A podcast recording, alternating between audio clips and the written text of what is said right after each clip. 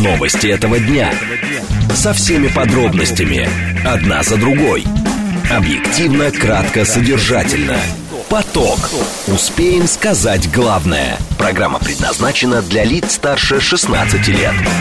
14.05, столица радиостанция «Говорит Москва», 94.8, микрофон Евгения Волгина. Всем добрый день, программа «Поток», и мы для вас много тем подготовили. Координаты эфира смски плюс семь девять два пять восемь восемь восемь восемь девять четыре восемь. Телеграмм для ваших сообщений «Говорит Москва». Боты смотреть можно в YouTube-канале «Говорит Москва». Стрим там начался, поэтому, пожалуйста, подключайтесь. Сейчас э, продвижение. В. Движение в городе Яндекс оценивает в 4 балла. Основные затруднения по МКАДу. Будьте внимательны, на юге внутренняя и внешняя сторона стоит. А, так, внешняя сторона между съездом в Держинку стоит и, соответственно, здесь Большой Косинской улицей. А, так, и внутренняя сторона в районе Ленинградки, но там традиционное затруднение. А, также третье транспортное кольцо. Здесь основные пробки. внутренняя сторона от Большой Филевской улицы до Сокольнического вала.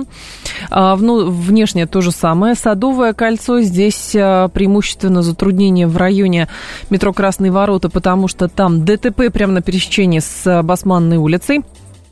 Так, в районе метро Октябрьская, Люсиновская улица, Павелецкий вокзал, вот здесь тоже пробка, просто много машин. И еще отмечу а, затруднения, которые сейчас а, есть а, в районе Кремлевской, да, и Москворецкой набережной. Слушать. Думать.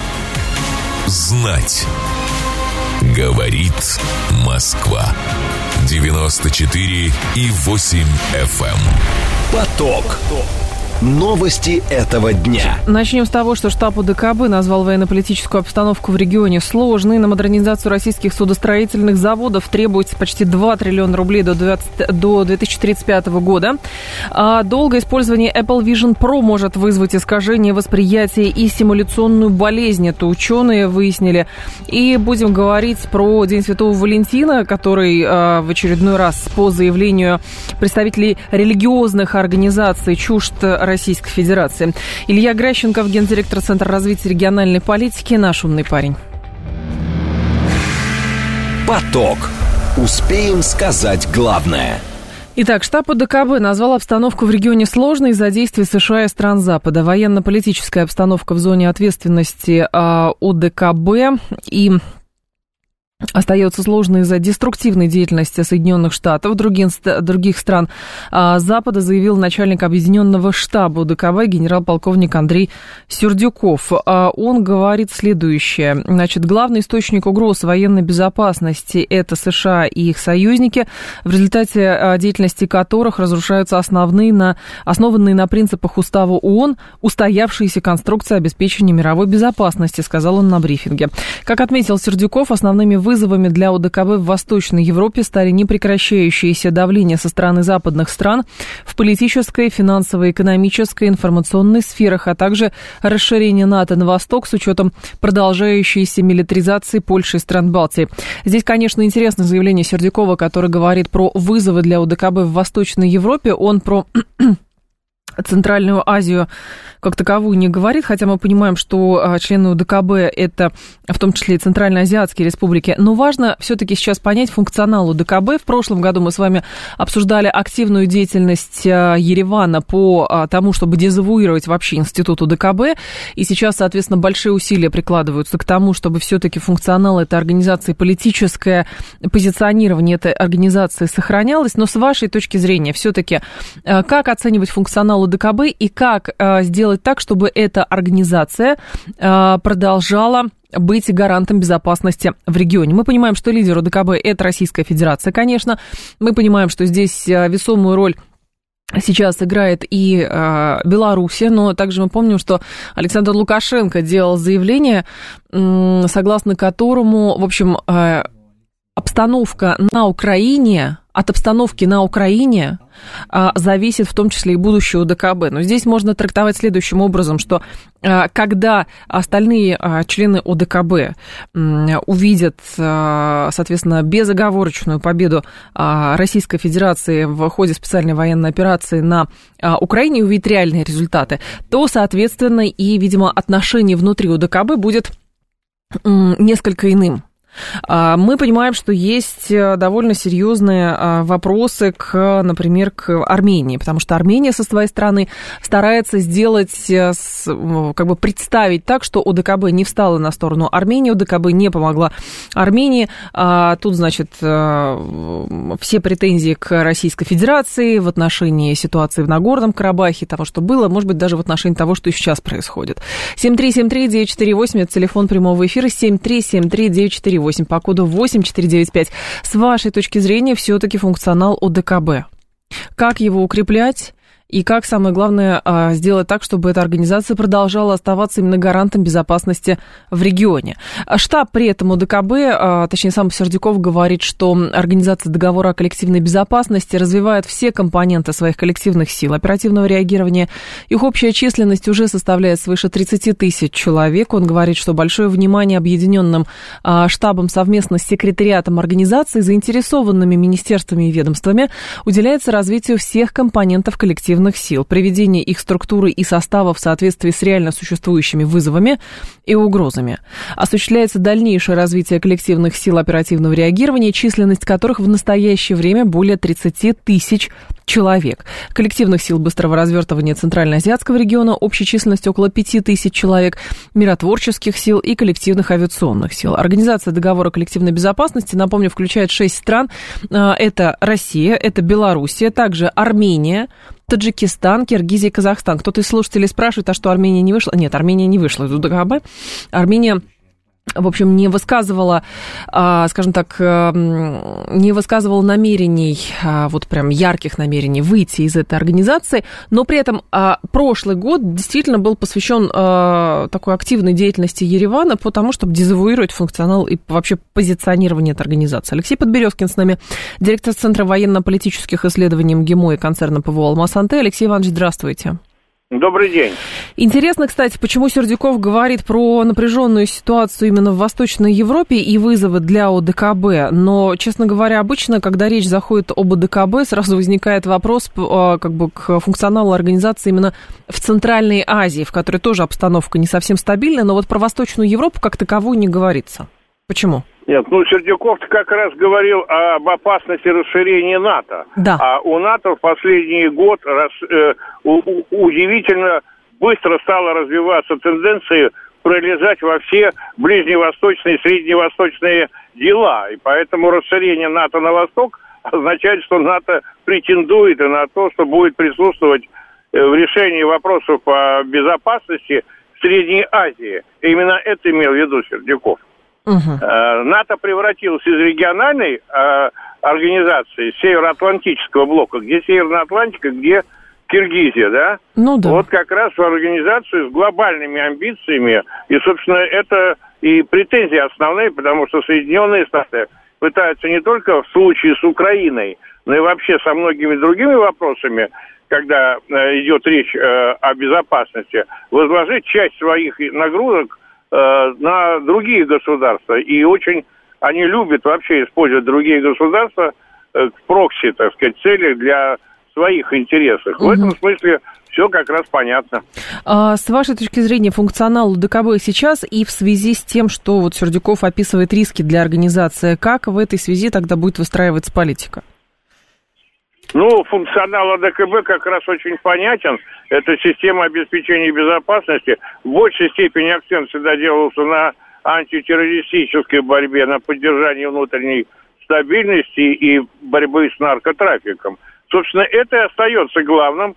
Я бы сказал так, так как Соединенные Штаты сейчас э, свою стратегию корректируют э, в сторону варианта, когда э, большое значение будет приобретать создания конфликтов по периметру границ России, э, имеется в виду, что это не только э, в Европе, не только в Прибалтике, в Молдавии там, да, и на Кавказе, но и в том числе в Средней Азии. Они расшатывают активную ситуацию и в Киргизии, и в Казахстане.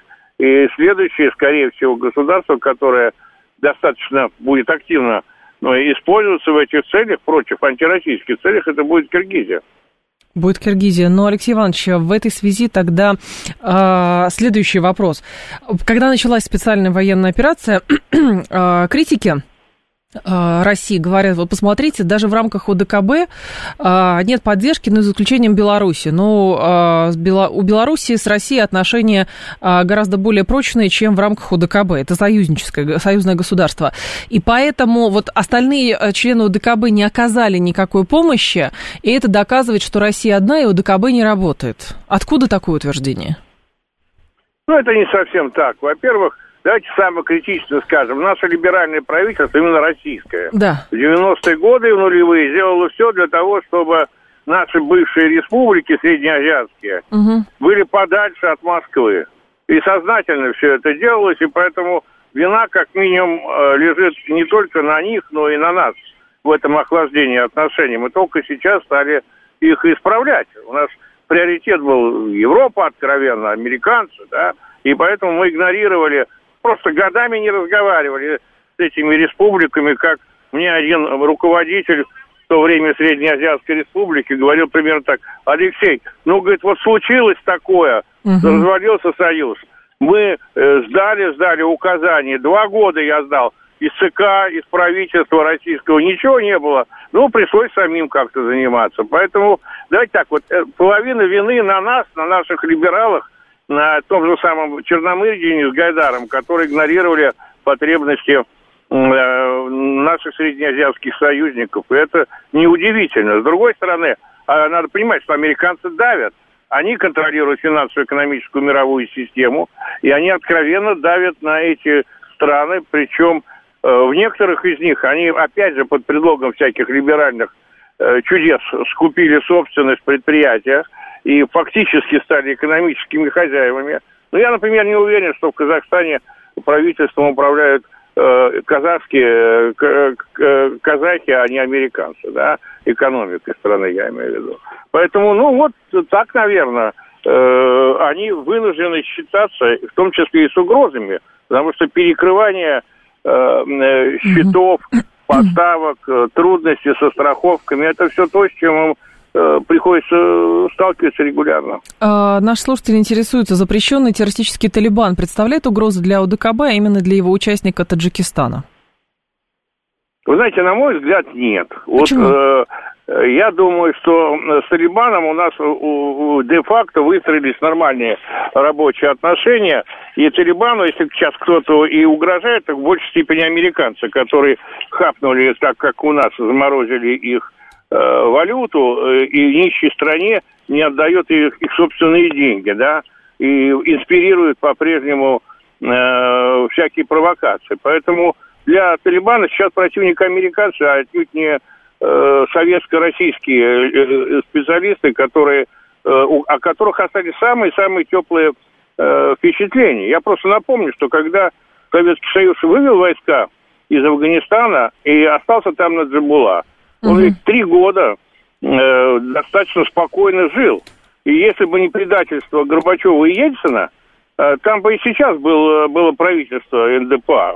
Э, ну вот предали, человека повесили. И мы, а также, поэтому нам, если что, нам ведь не верят. И не верят, потому что э, и Горбачев, и Ельцин были предателями по отношению к нашим союзникам. И это, конечно, на Востоке находит свое отражение. И сегодня, в том числе и в тех республиках, которые мы называем бывшие советские республики Средней Азии. Но как в этой связи, Алексей Иванович, а, дальше можно говорить о функционале и, например, о развитии ОДКБ с учетом а, прошлогодних усилий а, Еревана в открытую ставить под сомнение значит, функционал и целесообразность наличия этой организации? Ну, ради бога, пускай ставят. Как-то Путин сказал, что для нас проблема, э, проблема Армении – как государство не самая большая проблема. Ну, не приехали они на саммит. Но они больше теряют от этого. В конце концов, они убедятся э, в том, я имею в виду армяне, убедятся в том, что там ничего не светит. Сейчас там подкуплена верхушка армянская, она действует вопреки, э, откровенно, вопреки интересам своей же собственной нации. Хотя три четверти армян проживают на территории России. И, в общем, в этом смысле мы к армянам относимся больше как к своим согражданам, чем как э, к некому независимому государству. Но верхушку элиту, угу. как и везде в мире, американцы подкупают и воспитывают. Посмотрите на Европу. Там вся верхушка, я их всех помню с юности, так сказать, всех этих стольцев там и всех остальных, да, они же были э, с молодостью в политике. Так вот, их откровенно подкупили, воспитали. Ну и в чем смысле? В этом смысле армяне не исключение. Там пришла сейчас группировка, которая ориентируется на Запад. Но для ОДКБ это никакого значения не имеет. Понятно. Не бог есть какая республика. Спасибо большое, Алексей Иванович. Вас благодарю. Алексей Подберезкин был с нами, директор Центра военно-политических исследований МГИМО и концерна ПВО «Алмаз Антей».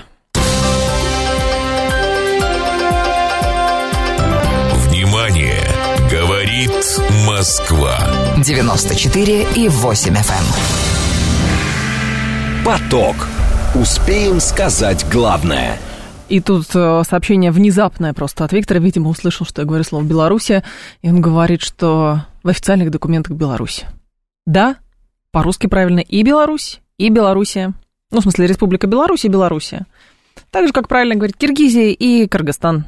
Так же, как правильно говорить э, про что еще? Россия и Российская Федерация.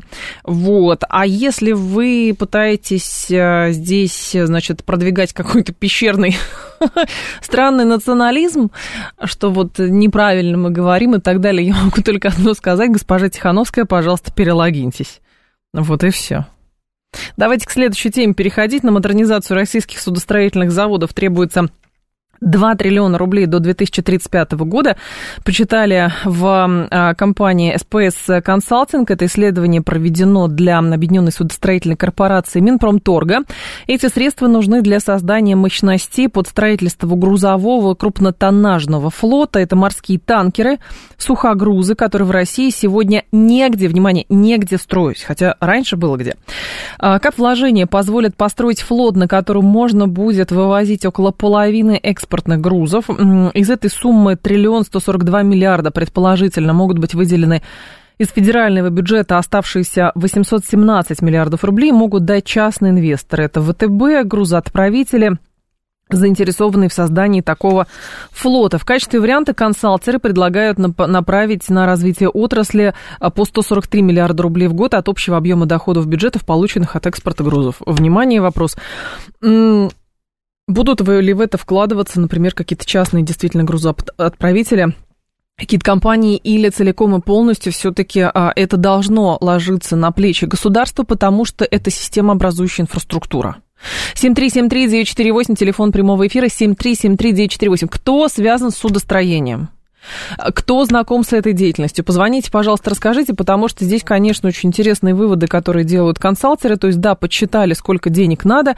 Это исследование для ОСК и для Минпромторга, и, соответственно, его ОСК и в Минпромторге теперь будут рассматривать, э, а, как бы, видимо, сценарии. То есть, очевидно совершенно, мы пришли а, от стадии того, а зачем нам нужен флот, мы все купим, не знаю, там у каких-нибудь, у корейцев, еще у кого-то, и будут все это иностранные суда. Мы от этого пришли. Потом мы плавно перешли под то, что какие-то компании просто перестали с нами в силу санкций сотрудничать. Мы стали скупать э, какой-то флот э, еще, слава богу, что он есть. И пришли теперь в точку следующую. А, нужно все-таки строить свое. Нужно строить свое. Соответственно, теперь где брать деньги? И самое главное, что строить, чтобы удовлетворить, а, соответственно, а, спрос. 7373948, это телефон прямого эфира. 7373948, по коду 8495. А, так, здесь а, интересный момент еще следующий. Например, компания Совкомфлот, это крупнейшая российская судоходная компания, она в прошлом году весной отчиталась о том, что получила 300 миллионов долларов прибыли. Компания хорошо заработала за счет увеличения транспортного плеча при поставках нефти в Азию.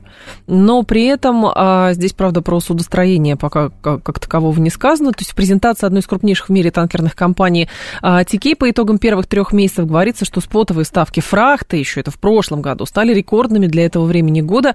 Они оставались устойчивыми и по состоянию на начало второго квартала. То есть российские компании а, занимающиеся э, судоходством э, показывают хорошую прибыль, показывают. Но это не отменяет того, что компании также должны и озаботиться тем, что нужно строить э, те же самые корабли, не корабли, прошу прощения, а сухогрузы, какие-то танкеры и так далее. Владимир Яроносян с, с нами сейчас будет ли? Будет на связи. Да, политолог, эксперт Бюро военно-политического анализа. Владимир Алексеевич, здравствуйте. Здравствуйте. Скажите, пожалуйста, а я правильно понимаю, что сейчас мы пришли все-таки в точку того, что нам свои суда нужны, но, честно говоря, смущает, что как будто бы деньги нужно брать у тех, кто будет отправлять грузы?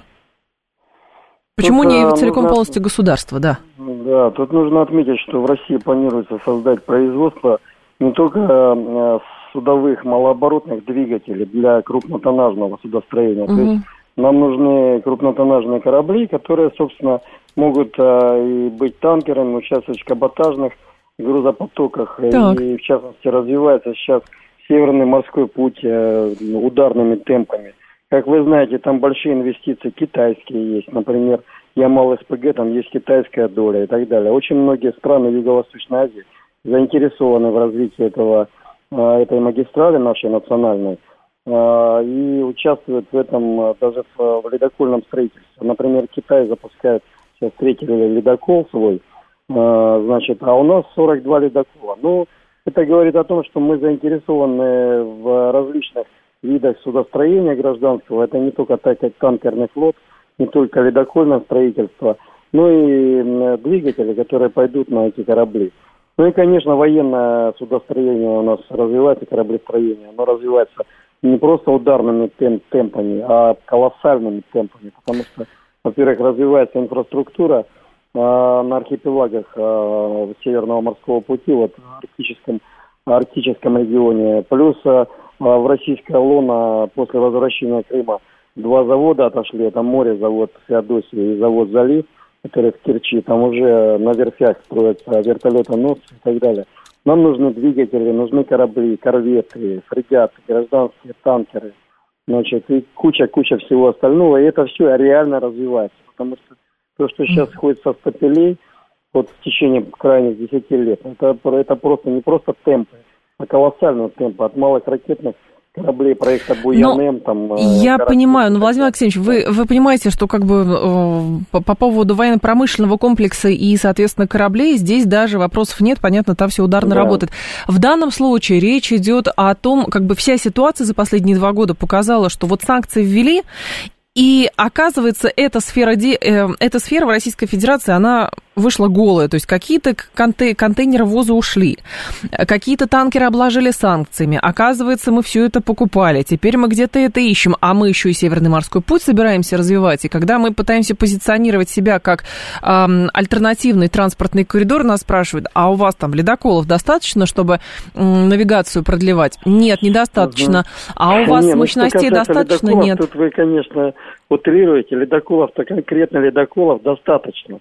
Речь идет именно о танкерах, о, о, о контейнерных перевозках. Там есть а, лидеры Китай, Сингапур там, uh-huh, и так далее. Uh-huh. Ну, то есть понятное дело, что ну, Южная Корея, кстати говоря, да, понятное дело, что, э, ну, грубо говоря, соревноваться там в контейнерных перевозках, э, что касается международного грузопотока, либо каботажных перевозок, да, мы не можем сейчас на, на данном, э, вот именно в, в данном сегменте, то есть контейнеры производить в таких количествах, как это делает тот же Сингапур или Китай uh-huh. там, или Южная Корея. Мы этого не можем. Но, но, учитывая то, что мы делаем свои собственные э, аутентичные двигатели, да, то, что мы, у нас есть огромные мощности и ведь эти заводы, они же могут и гражданскую продукцию выпускать.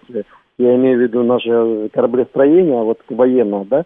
На этих же заводах, в принципе, могут э, выпускаться и гражданские суда. Это нормально. Это, это, это точно такие же доки сухие, это точно такие же производственные мощности, рабочая сила квалифицированная причем. Владимир Владимирович же сказал, что, например, Ростех э, вот за время специальной военной операции практически да. увеличил вдвое рабочую силу, то есть было 518 тысяч человек, а Спасибо. сейчас еще плюс 500. Да. Процесс да, идет. Все, Спасибо большое, да, Владимир Максимович. Да, благодарю вас. Владимир Ернайсян был с нами, политолог, эксперт Бюро военно-политического анализа. Новости мы продолжим. Новости этого дня. Со всеми подробностями. Одна за другой. Объективно, кратко, содержательно. Поток. Успеем сказать главное. 14.37 в столице радиостанция «Говорит Москва». У микрофона Евгения Волгина. Мы с вами продолжаем. И теперь теперь исследователи из Стэнфордского и Мичиганского университетов изучили последствия ношения гарнитуры Apple Vision Pro, и, как выяснилось, очки дополненной реальности могут перенастроить мозг человека при долгом использовании, то есть в данном случае речь не идет, скорее всего, о конкретных очках, просто взяли конкретную модель, но, в принципе, вот эта технология дополненной реальности, она может каким-то образом воздействовать на мозги. Сначала в Vision Pro исследователям было трудно ориентироваться в пространстве из-за искажения расстояния между объектами. Из-за этой потери в пространстве у них начали проявляться признаки симуляционной болезни. Это тошнота, головокружение, головные боли. После нескольких часов ношения гарнитуры мозг человека приспосабливается к пространственным изменениям и подстраивается. Однако по завершении эксперимента и снятии Vision Pro восприятие исследователей изменилось на противоположное. Теперь реальный мир выглядел искаженным. Алексей Паевский с нами, главный редактор портала Нейроновости.ру. Алексей, здравствуйте. Здрасте. Скажите, пожалуйста, ну я правильно понимаю, что это не конкретные претензии к Apple Vision Pro, а в целом вот эта технология дополненной да. реальности, она действительно может э, менять э, как бы мозги? Да, ну, в смысле, на самом деле, все еще интереснее. Да. Все, чем мы занимаемся, меняет наши мозги. Вот абсолютно все. Конечно, да? так. То есть, условно говоря, вы живете постоянно в тесном помещении, ваша реальность, ваше восприятие подстраивается под него. Да. Если вы потом выходите на, на, наружу, да, вы полностью перес... вам придется, приходится перестраиваться на, на широкие, так возникает агорафобия. Или совсем возьмем э, пример более хардкорный, да, очень давно был проведен эксперимент, да, угу человеку одевали плотные очки на, всю, на все время, то есть на, на две недели, которые переворачивали мир. То есть мир, человек видел мир вверх ногами. Да, так. Вот. За две-три недели, ну, в зависимости от в среднем две недели, мир вставал обратно, то есть мозг перестраивал картинку, переворачивал. Uh-huh, uh-huh. И мы все видели, и человек уже нормально абсолютно в этих очках ходил. Снимаешь очки, снова мир перевернутый, и э, соответственно, э, обратно нужно перестраиваться к нормальному миру. Это нормально. Мозг перестраивается. Поэтому я, честно говоря, не очень понимаю Здесь, Алексей, знаете, э, я думаю, что про что речь. А, это как про а, то, когда появляется какая-то технология, а, то, соответственно, нужно все равно с осторожностью, нужно дозировать, потому что, ну, есть соблазн погрузиться в это целиком и полностью. Это правда, это безусловно. Как и виртуальная реальность, да. как и все там, и компьютерные игры, это понятно. Но это не беда самой технологии, это беда человека, да, скорее человека. Ну, то есть природа человеческая, мы очень любим погружаться в новую реальность там, и в ней жить, если mm-hmm. мне это жить легче. Ну, то есть здесь же просто речь идет о том, одно дело, условно, летчики, профессионалы будут использовать, потому что они и так на симуляторе тренируются, а тут это будет э, в очках дополненной реальности. А когда речь идет о том, что люди начинают э, просто обычные, в бытовом плане начинают путать реальность с э, виртуальной реальностью, да, и, соответственно, здесь проблема... Это может, может, может быть плохо, но это, опять это проблема не, не, не технологии, это проблема ее использования. То есть, на самом деле, подчеркну, что все, что мы, чем мы занимаемся, все меня да. мозг, я как раз, как раз сейчас нахожусь на форуме будущих технологий. Так. Вот мы как раз про это говорим, про новые технологии, и опасность не в них, а в их использовании всегда. Особенно, если мы говорим про мозг. Но вот даже вот эти вот э, всякие технологии доподлинной реальности, будь то очки какие-то, или приложения мобильные, или еще что-то, с вашей точки зрения, где, помимо а, бытового развлечения, это а, найдет свое отражение именно в плане профессионального применения? Это уже находит. Находит, ну, например, да. самый простой, простой пример – это нейрохирург, да, вот есть много уже приложений для нейрохирургии, когда а, хирург во время операции, во время ему дополненная реальность подсказывает, каким точно углом вести там нужный инструмент, спиной мозг и так далее. Там размечает поле для операции. Вот такие вещи безумно полезны и находят свое, угу. свое применение уже сейчас. А, кроме того, естественно, всякие тренажеры для э, спасателей и всего остального, когда э, отрабатываешь э, свои действия в там, перед тем, как пойти в какое-то опасное место, в его виртуальной копии. Тоже очень важная вещь, полезная бывает. А, а и так далее. Я понимаю, что в развлекательном плане в основном это видеоигры и так далее, но вот если да, речь да. идет о детском, все-таки незрелом мозге, здесь какие бы вы могли дать как профессионал рекомендации, чтобы не, как это называется, не навредить? Ну, я подозреваю, что тут должны быть те, самые, те же самые, то есть есть э, даже нормы использования там, э, компьютеров, планшетов для разных возрастов детей, угу. да, вот тут та же самая история должна быть. Просто дозировать. Безусловно. Просто да, все да, это да, дозировать. конечно, не очень небольшое количество времени, это понятно. Спасибо большое, Алексей. Вас благодарю. Алексей да, Паевский спасибо. был с нами, главный редактор портала нейроновости.ру, 7373-948, телефон прямого эфира. А вы опасаетесь таких технологий а, или все-таки нет? А в, соответственно, каким образом все-таки подходить к использованию новых технологий так, чтобы это не навредило? Эта технология поможет охранникам в магазинах наблюдать можно сразу с нескольких ракурсов, говорит а, Анатолий Анатольевич. Вы знаете, Анатолий Анатольевич, здесь другая проблема. Здесь проблема в том, что если действительно охранник а, увидит, что какая-то происходит нестандартная ситуация, он эти очки снимет, и пока его мозги настроятся на реальную реальность, то тут время пройдет, и тот, кто условно решил там утащить шоколадку и бутылку вина, он уже уйдет, пока этого человека будет немножечко еще качать, потому что он очки снял, и его просто мозги сейчас заново отстраиваются. Так, а еще а где вы видели в последнее время нормальный мир, говорит джекпот, и тут же говорит, что это шутка. Ой, ну ладно, шутки за 300 давайте мы не будем здесь а, употреблять. Так, за население можно не беспокоиться, дорогое все-таки удовольствие, говорит Катя. Не скажите, Катя, вот эти вот всякие очки, это у компании Apple все дорого. Но я вас уверяю, что скорее всего, появится в скором времени, если уже не появилась, а, на каких-нибудь китайских сайтах вот эти вот очки за 3 копейки, ну, за хорошо, за 33 копейки. И все, и будут это в качестве развлечения использовать. То есть это же до сих пор есть там какие-то дополнительные гарнитуры к а, каким-то приставкам игровым, еще что-то. То есть это все есть. Помните, когда-то раньше, когда-то когда это было? В прошлой жизни это было лет пять назад, наверное. Гонялись все за вот этой игрой с дополненной реальностью, которая только-только появилась. Там все где-то покемонов этих ловили не, не в тех местах, где нужно. Вот. Это же тоже про дополненную реальность. То есть это постоянно увод от реальной реальности. И в этом а, есть проблема. То есть есть проблема как бы переизбытка использования этой технологии, но здесь, правда, и обычное сидение за компьютером тоже может, в общем, привести к пагубным последствиям, потому что была сегодня новость, что житель Сургута впал в кому после многочасовой игры на компьютере. У него еще голова заболела, судороги какие-то начались, то есть какая-то жуть случилась с человеком. Это по поводу того, что все хорошо в меру. Вот. А, и здесь а, вы же замечали, что когда идете, например, в кино, смотреть фильм а, в 3D, то, соответственно, там тоже может и голова болеть, и затошнит, и так далее. Но вы на сеансе посидели 3 часа, а здесь речь идет о том, что вы вот прям... То есть опасность, как мне кажется, в том, что вы прям вот проникаете, вы прям вот в эту соблазнительную альтернативную реальность окунаетесь. И вот не нужно вообще ничего, такая антиутопия возникает, да, когда человеку не важно, что вокруг него происходит, убрано у него, не убрано, сделана работа, не сделана работа, он очечки надел и погрузился, что он где-нибудь на сказочном бале находится, а, и все прекрасно, птички поют и как угодно.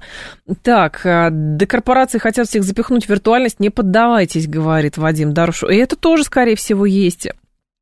А, это тоже есть. Потом люди будут страдать головными, а, головной болью, говорит Алла. Понятно. И здесь вопрос, а, как это, вопрос того, чтобы не переборщить.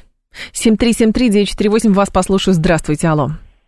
Здравствуйте, Евгения, это Александр. Да, Александр. Хорошего вам, хорошей, спокойной вам работы. Спасибо. И самое тяжелое в нашей сегодняшней России, ну и вообще в мире, что количество информации в реальности, оно... Ее очень много, да. Да, угу. и понимаете, вот, Евгений, и вот с одной стороны, э, без, без информации мы жить не можем, а с другой стороны, ее количество нас просто загоняет в эту дополненную или свою реальность. Нет, я согласна с вами, что есть э, проблема э, так называемой виртуальной реальности или же вот этого информационного пузыря, который формируется в социальных сетях. Есть эта проблема, безусловно. В любой...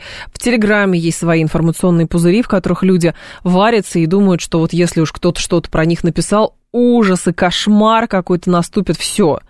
Вот. И человека даже уже не интересует, что вокруг происходит. Есть э, этот эм, э, значит, сферический конь в вакууме в каком-нибудь там запрещенном Фейсбуке или еще где Там тоже своя жизнь, своя атмосфера. То есть везде своя атмосфера. И важно, конечно, не путать реальную реальность и, э, соответственно, виртуальную реальность.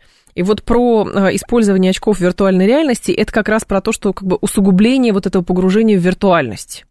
То есть кто-то, например, спасается от э, а, действительности тем, что он целиком и полностью подвер... э, как-то погружается в книги.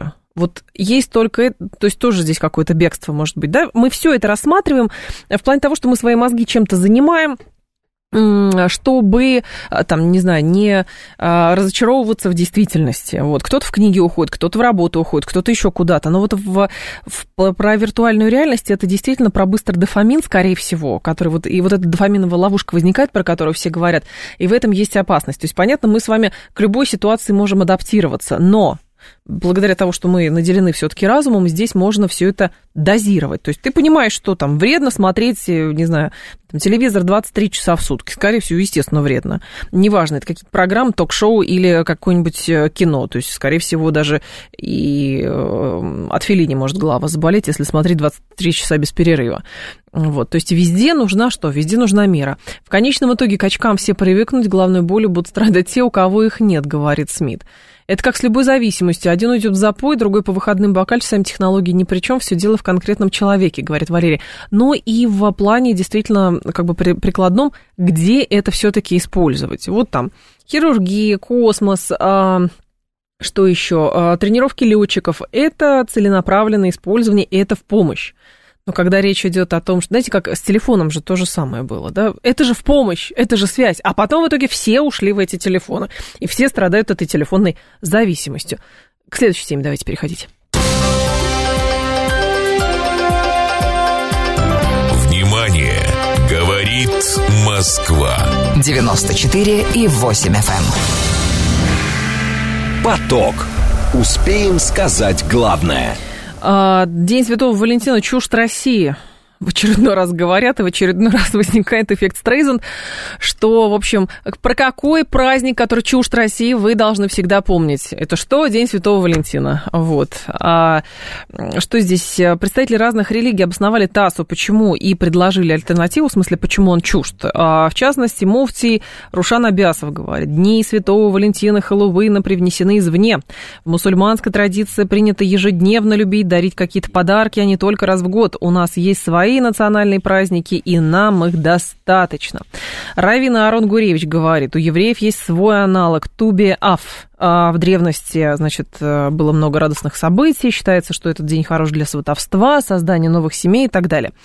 Так, что здесь еще? Санжи Лама, говорит Андрей а, Бальжиров. Идея празднования Дня всех а, влюбленных никакого значения для нас не имеет. У нас есть свои традиционные праздники. И Романах Макарий говорит, что 14 февраля по западноевропейскому природному календарю момент, когда приходит весна и возвращаются ласточки, начинают вить гнезда. Николай Сапелкин с нами, историк-религиовед. Николай Сергеевич, здравствуйте. Здравствуйте. Скажите, пожалуйста, вот все-таки интересно, а где а, сейчас можно найти вот ту грань между тем, что вот праздник он чужд с точки зрения религиозного сообщества, но и при этом этот праздник все-таки стал частью поп-культуры? Вы знаете, любой коммерческий праздник имеет этапы своего развития на Западе, он появился и во многом искусственно, потому что между Рождеством и Воскресением Христовым э, не было крупного религиозного праздника. Угу. А э, для купцов, торговцев, э, для власти, для того, чтобы какие-то общественные проекты проводить. Такой праздник был нужен. И его выбрали как раз на границе зимы и лета. Так. И э, да, поначалу он не был популярен, но 20 век сделал его культовым, потому что 20 век, особенно вторая половина 20 века, это формирование общества потребления. И, соответственно, эта культура потребления, она очень четко через праздник Святого Валентина проходит. Валентинки, подарки, но нужно же понимать, что когда начинает работать массовая поп-культура, то она ведь все-таки имеет влияние на людей, особенно для молодых людей, кто впервые испытывает это чувство влюбленности, кто с трепетом ожидает вот э, встречи чего-то такого нового, неизведанного в своих эм, эмоциональных ощущениях. Угу. Когда он пришел э, в Россию, это совпало с э, общим увлечением западнизацией. Так. Мы критиковали наше прошлое и наше настоящее как какой-то мрачный мордор, как Здесь не улыбаются, э, не, не смеются, ну что-то такое, понятно. Да, да, да, да, да. А здесь, да, а здесь веселый, здесь веселый праздник, э, любовь и все такое, и самое главное коммерческая составляющая, потому что на Западе все это уже было прописано. Э, какие сувениры? Ничего не нужно придумывать, ни слоганы, ни рекламные, ни сувенирную продукцию новую не делать. И, соответственно, у нас все-таки выросло какое-то поколение людей. Э, это поколение сейчас 25, там, может быть, 40 лет, такой возраст, для которых этот праздник и имеет ну, добрые такие, вот добрые восприятия. То есть это праздник, не имеющий религиозного смысла. Угу. Это праздник, не вписывающий в, нашу, в наш календарный э, цикл. Но, Николай он Сергеевич, он не вот связан здесь... с русской традицией. Вот. Но сейчас запрещать его смысла нет. Но здесь как раз очень интересный момент. То есть э, вот на протяжении последних лет я замечаю, что когда наступает февраль, э, представители религиозного сообщества пытаются сказать, что ну подождите, это все неправильно, вот есть 8 июля, вот тогда и все празднуйте. И как будто бы происходит некое соревнование праздников. Но, с другой стороны, зачем? Если здесь как бы можно что-то приятное сделать, так и 8 июля можно сделать что-то приятное.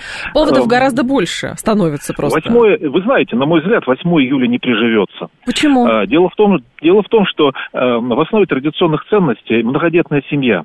А в отношениях Петра и Февронии не было вообще детей. Э, кроме того, э, она приворожила Петра. Она женила она его насильно на себе, да. Да, она, да, она нас, женила насильно. Э, жили они не очень дружно, умерли в разных монастырях. Э, соответственно, такой образ э, семейных отношений был э, актуален лет 15 назад, да, когда не говорили о том, что нам нужны дети и что Россия э, вымирает. Теперь мы понимаем, что для России нужна многодетная семья. Президент вообще говорит о, о пяти, семи детях. детях. Поэтому э, искусственно, это тоже искусственный праздник Петра Февронии. Э, местные святые, известные только в Муроме.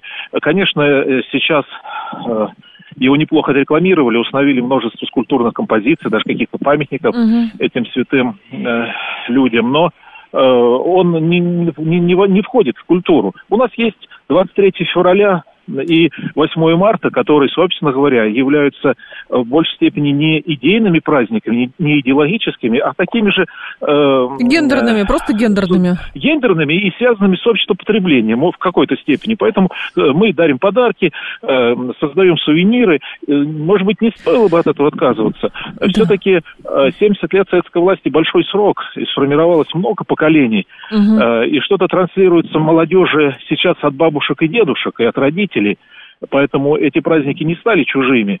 Но еще раз подчеркну, если сейчас появятся горячие головы, которые скажут, давайте э, забудем Наказывай за сердечки. Наказывай за сердечки. будем наказывать. Он как раз более достигнут иного. Он более закрепится на нашей территории и, и поведении, в сознании наших людей исключительно из-за противоречий. Поэтому кто хочет празднует, хочет не празднует. Вот это как раз культурное э, многообразие, вот эта мозаика, угу. она э, и делает наше общество устойчивым. Спасибо. Я никогда не праздновал День Святого Валентина. Ну и другим не запрещаете. Не, не, не запрещаю, нет. Спасибо большое, Николай Сергеевич. Да, Вас благодарю. Николай Сапелкин был с нами, историк-религиовед.